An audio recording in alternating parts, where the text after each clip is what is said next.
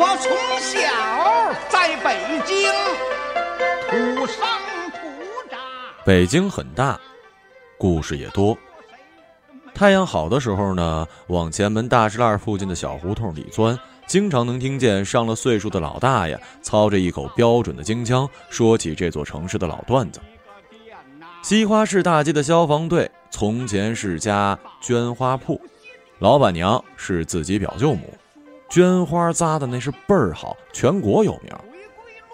生在皇城根底下的老人说什么都不稀奇，倒是小霍，从来没去过北京，却也在第一次嫖娼的夜里被迫讲起了北京著名的旅游景点之一——前门大栅栏鲜为人知的风流往事。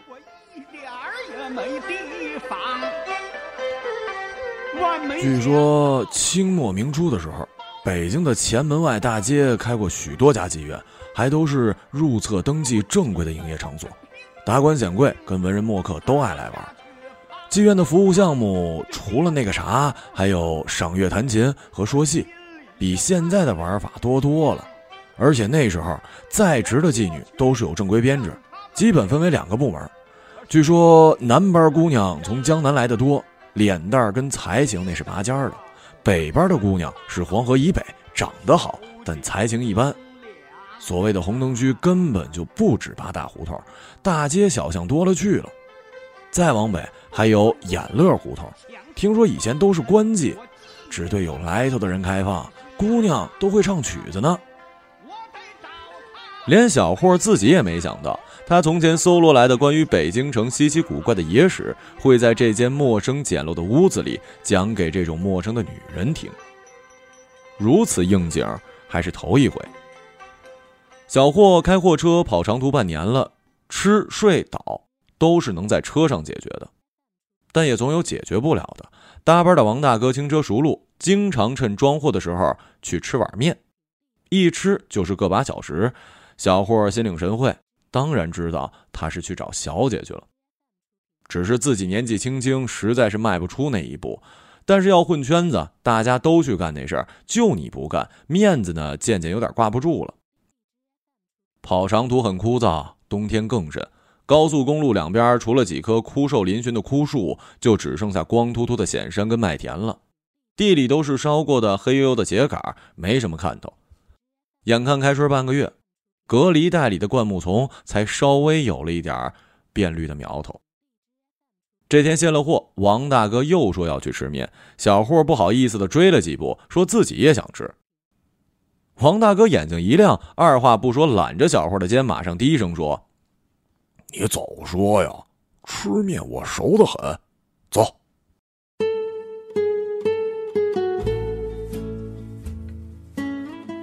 说是面馆，其实只不过是县城外环边一处废弃的车棚，因为年久失修，棚顶的龙骨都开始生锈了。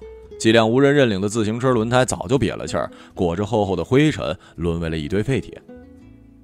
小霍远远的就看见车棚底下围着几个小姐，她们衣裳鲜艳扎眼，站在路边大声交谈，时不时传来撩人的笑声。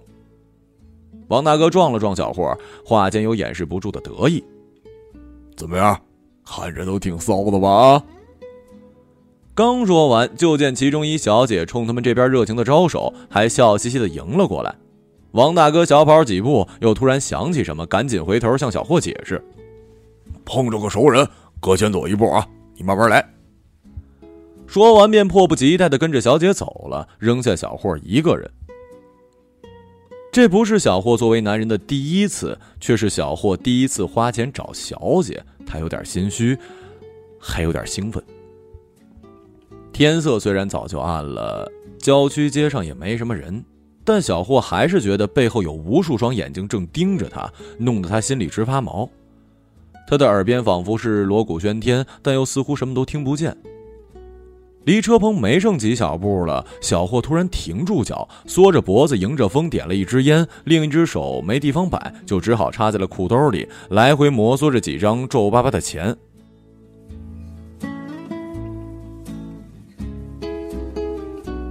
他的眼睛似有似无的沿着车棚扫来扫去，硬是憋了满脑门子的汗。遇到有小姐也看他，他就马上转移目光，快速闪躲到一旁，生怕有谁主动搭话。毕竟啊，这是第一次嫖娼，怎么也得找一个对自己胃口的吧。这女人看着有点太凶，旁边那个大胸鼓鼓囊囊的，看着有点吓人。扎马尾那个看着挺纯，但是太胖了，肚子上的肉勒出好几道褶子，也不知道扬长避短。倒是有一女的看着还行，但她会不会身经百战，经验太丰富啊？不行不行，我不喜欢女的太主动。一支烟的功夫几乎烧到了过滤嘴，小霍猛地嘬了最后一口，还是下不去手。他心里嘀咕：“要不算了，这也太要命了。”就在小霍打退堂鼓的瞬间，他突然注意到车棚拐角的另一个小姐。她独自一人侧身站着，从头到尾没看小霍，也没跟其他人聊天，直勾勾地盯着马路对面紧闭的卷闸门，看样子就像是一个梦游的人。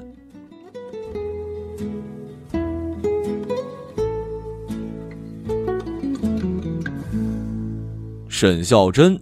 这天晚上，虽然像往常一样站在路边接客，但他确实是有心事，脑子里一直浮现着晚饭前发生的一幕。他喊儿子吃饭，喊了几声没反应，就进屋去叫，发现儿子正伏在桌上专心的写着什么，投入到连自己站在后边都没察觉。沈孝珍好奇的看了几眼，什么看你的眼睛写着诗句，有时候狂野，有时候甜蜜。再往后被儿子用试卷挡住，他心里一紧。明白了，下半年即将升初三的儿子早恋了。尽管沈孝珍遭了晴天霹雳，还是强压心头的怒火，没有当场掀试卷发脾气。他知道儿子青春叛逆期还是要讲究方法的，男人天生如此，在任何阶段、任何场合都要面子，硬来万万不行。只是怎么办，他还没想好。吃饭的时候，沈孝珍一言不发，胡乱扒了几口就出来，连碗都没洗。楼梯间的灯坏了有一阵儿，一直没人来修，不小心就会踩空。他就一边摸黑下楼，一边觉得十分委屈。自己没什么本事，白天当钟点工搞卫生，晚上赶回去给儿子煮饭，吃完饭收拾收拾，打着给别人包货的幌子出去接客，确实是辛苦啊。以前沈孝珍觉得自己吃苦受累都没什么，只要儿子争气，让他干什么都行，哪怕是当小姐。但是儿子现在懂事了，开始做不懂事的事情，让沈孝珍越想越堵得慌，连活都不想干了。刚才他还推了一个上门客，是隔壁工地的工头，最近在这边盯工程，时不时收了工就来找他。他推诿说不舒服，工头以为他开玩笑，在路边拉扯了几把，没想到惹毛了沈孝珍。他咬牙切齿的让他滚，工头来劲儿，想霸王硬上弓。旁边的小姐看出端倪，赶紧打圆场，把两个人拉开。她边走边回头骂沈孝珍，极其污秽难听。臭婊子，三个字像是三把刀子插在了沈孝珍的心上。沈孝珍当小姐之后，难听的话早就听遍了，但她从来没当回事，听完就忘。这次却不一样，某一个瞬间，她甚至认为这一切都不值，没什么意思。沈孝珍忍不住了，躲到车棚后哭了一会儿。她不想干活，也不想回家，只是盯着对面的卷闸门发呆，感觉空洞洞的。要不是小霍突然出现，沈孝珍大概真能琢磨出点不好的事情来。人不怕想太少，就怕想太多。现实太残酷，哪条路走到头都经不起推敲，更何况有些路根本就走不到尽头。梦里走得再远，醒了还是要回到床上，任命运的摆弄。这天夜里，沈孝真觉得小霍就像是一场及时雨，拯救了他。小霍则觉得沈孝真像是一根救命稻草，解救了他。救他了，小霍给自己鼓了鼓劲儿，径直走了过去。小姐，你好。小霍见他出神便主动打了一招呼。沈孝珍吓了一跳，入行小半年，还第一次听见有人这么跟他打招呼。自己虽然干的是小姐，可是当面称呼她小姐，还是觉得被看低了。可是他转念一想，天下乌鸦一般黑，谁又比谁高级多少呢？沈孝珍偏过头看了看小霍，刚才悲从中来的怒火，瞬间又没了。眼前这小伙子眼生，以前从来没见过，眉清目秀，最多二十出头，小平头，干净利索，单眼皮儿耷拉着，显得有些害羞，眼神却十分的清澈，不像是故意找茬。你好。沈孝珍收住了刚才失控的情绪，大方的回了一个礼。小霍总算看清了沈孝珍的模样，他惊呆了。这个女人至少比自己大十岁，她穿的一点也不暴露，或者说穿的有点多，还系着一条过时的针织白围巾，把脖子围得严严实实，眼皮看着有一些肿，像是刚哭过，跟旁边几个浓妆艳抹的小姐一比，实在是老气。小霍突然觉得有点不对劲儿，脑袋嗡的一声，心想：这下完了，莫不是认错了？这可能不是站街小姐，但已经喊了，接下来怎么办啊？不然假装问个路。但是这样会不会太丢人了？啊，不对不对不对，既然在这站着，应该没错。可是，小霍愣在原地，支支吾吾，显然比刚才还要尴尬。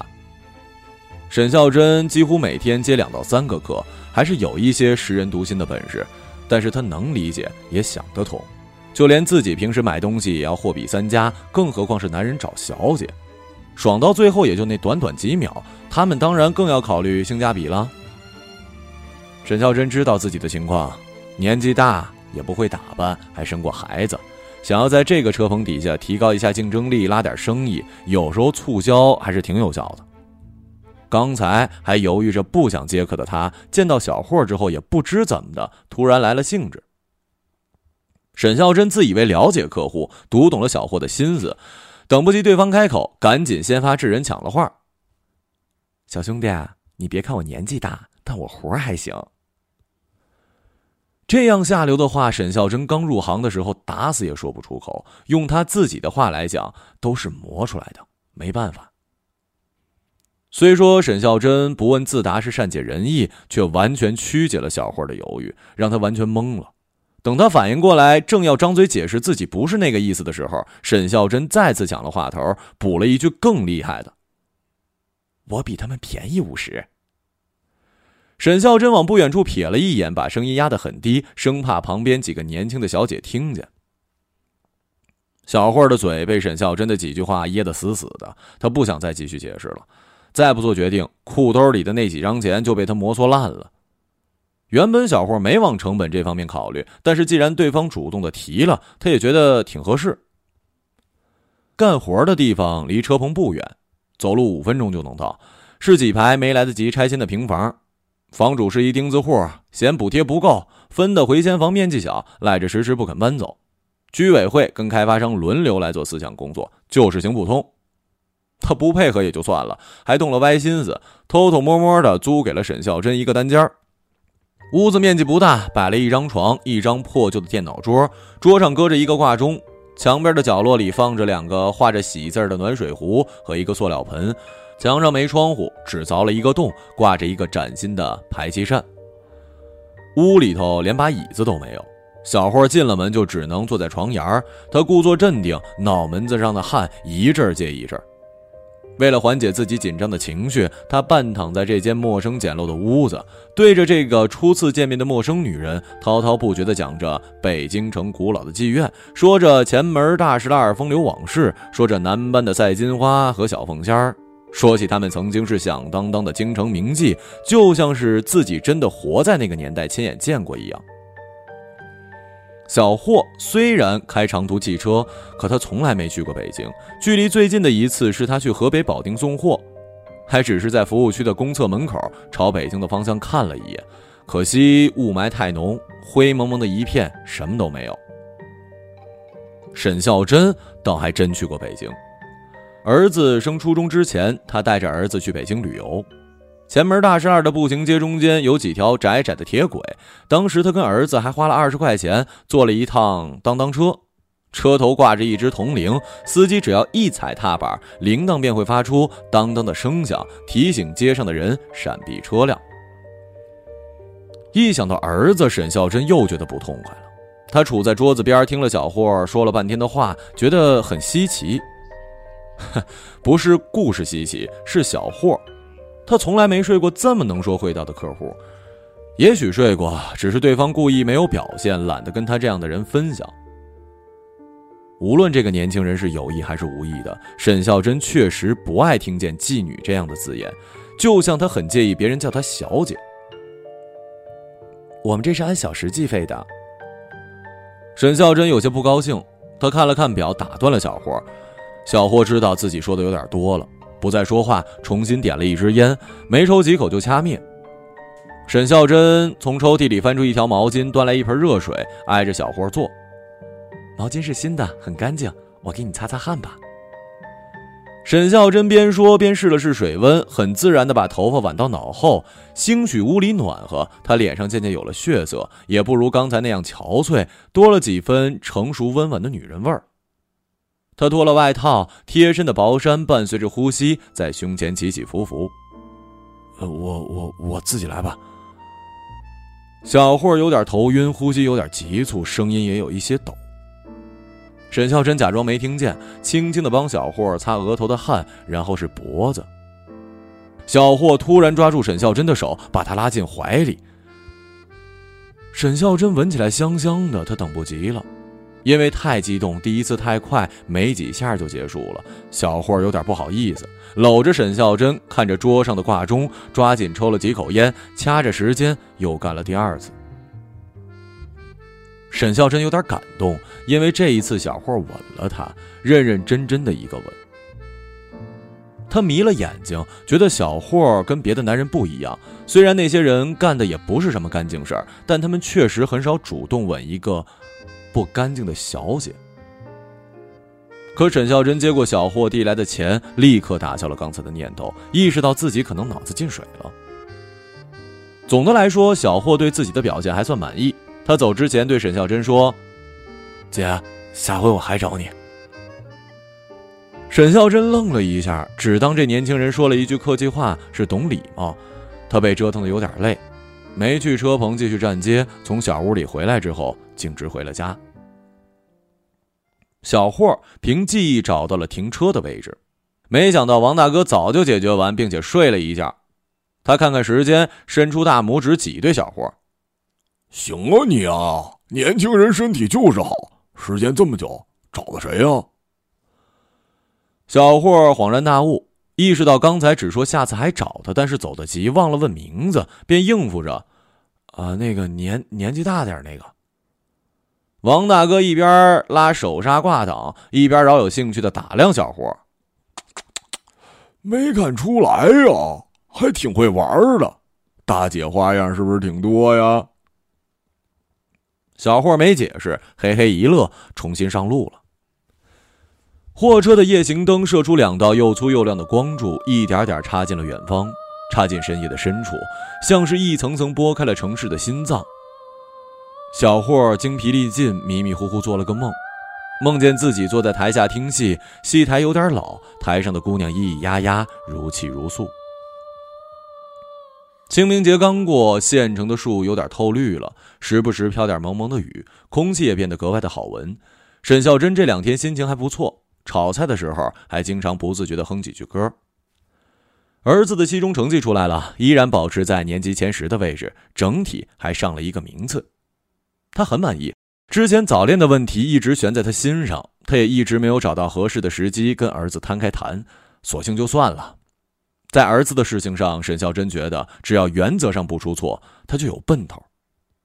吃完饭，他叮嘱儿子：“一会儿赶紧写作业啊，碗放着别动，我回来洗啊。”说完去厕所快速洗了个头，头发没干就着急出门了。沈孝珍早就算准了日子，知道小霍今天会到县城卸货，肯定得找他。路过一家化妆品店，他记起小霍上次说自己跟那些小姐比起来，其实蛮有女人味儿的，便拐进去假装买东西，顺便试了试口红，对着镜子抿了抿嘴，仔细端详一番。这张脸还蛮好看的，难怪最近老有人说自己变年轻了。这一刻，沈孝珍觉得自己一点也不像去站街的小姐，倒像是去约会的姑娘。他加快了脚步，生怕自己去的太晚了。时间一分一秒的流过，沈孝珍已经借故推掉了好几个客人，却不见小霍的影子。他站在车棚边上，四处张望，说不出的焦灼。天气暖了，路灯下总有虫子飞来飞去，弄得沈孝珍有点心烦。两个多月以来，小霍一直很有规律，基本每隔十天就会来县城，并且每次都只找他一个人。算下来，两个人也做了六七次了。今天怎么突然不来了？沈孝珍一直等到后半夜，一个活也没接，直到腿站得发软才回家。这种情况他之前遇到过一次，小霍路上耽误了，晚到了一天。他安慰自己：“明天，明天小霍一定会来的。”楼道里的灯已经坏了半年，黑漆漆的。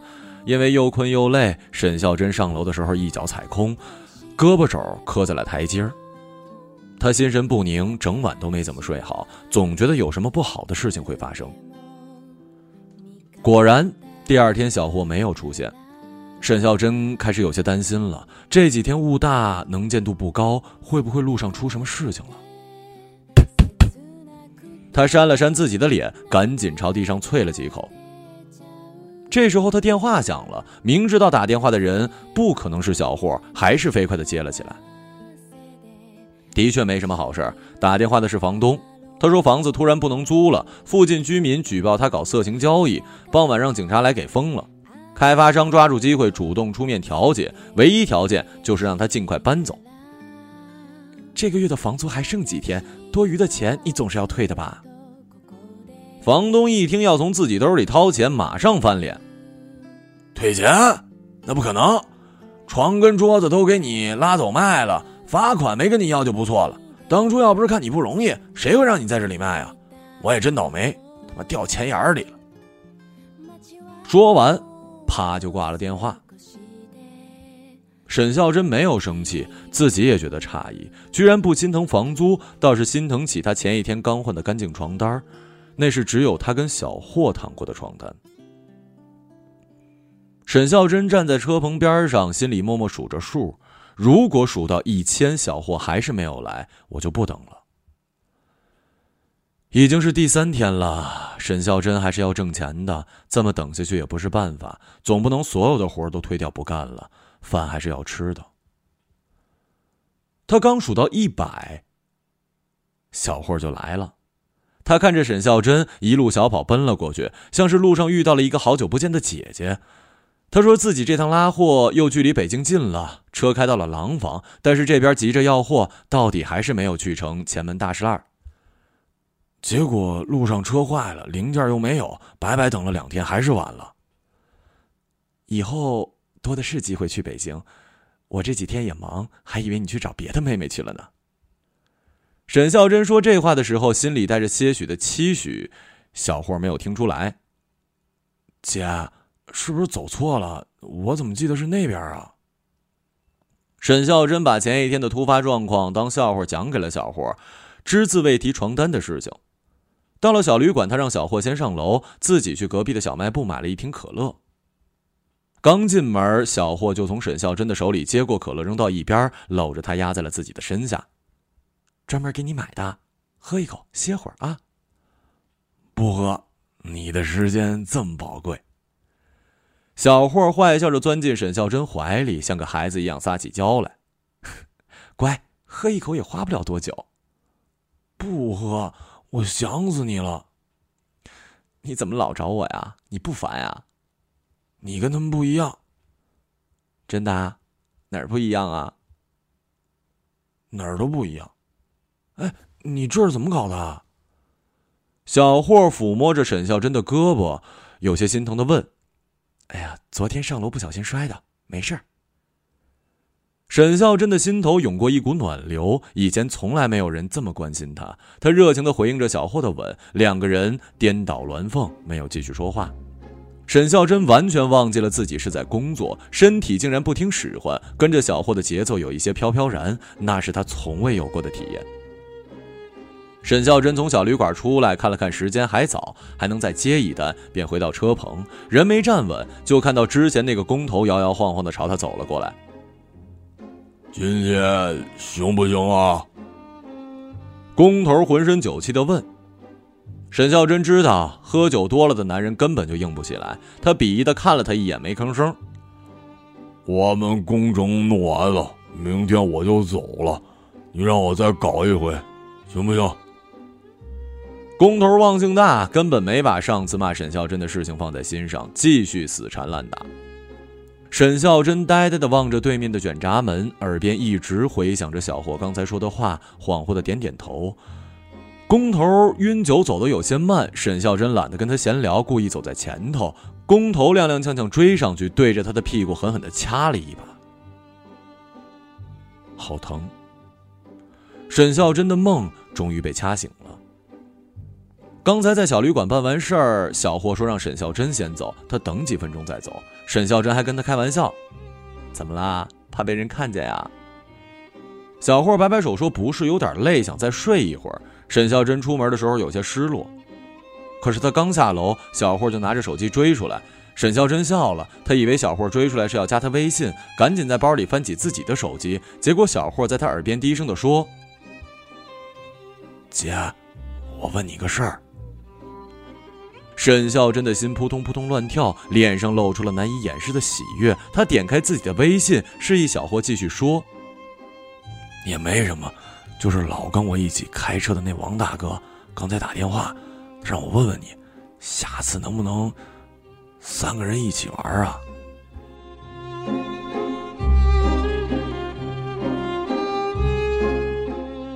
一个朗读者，马晓成。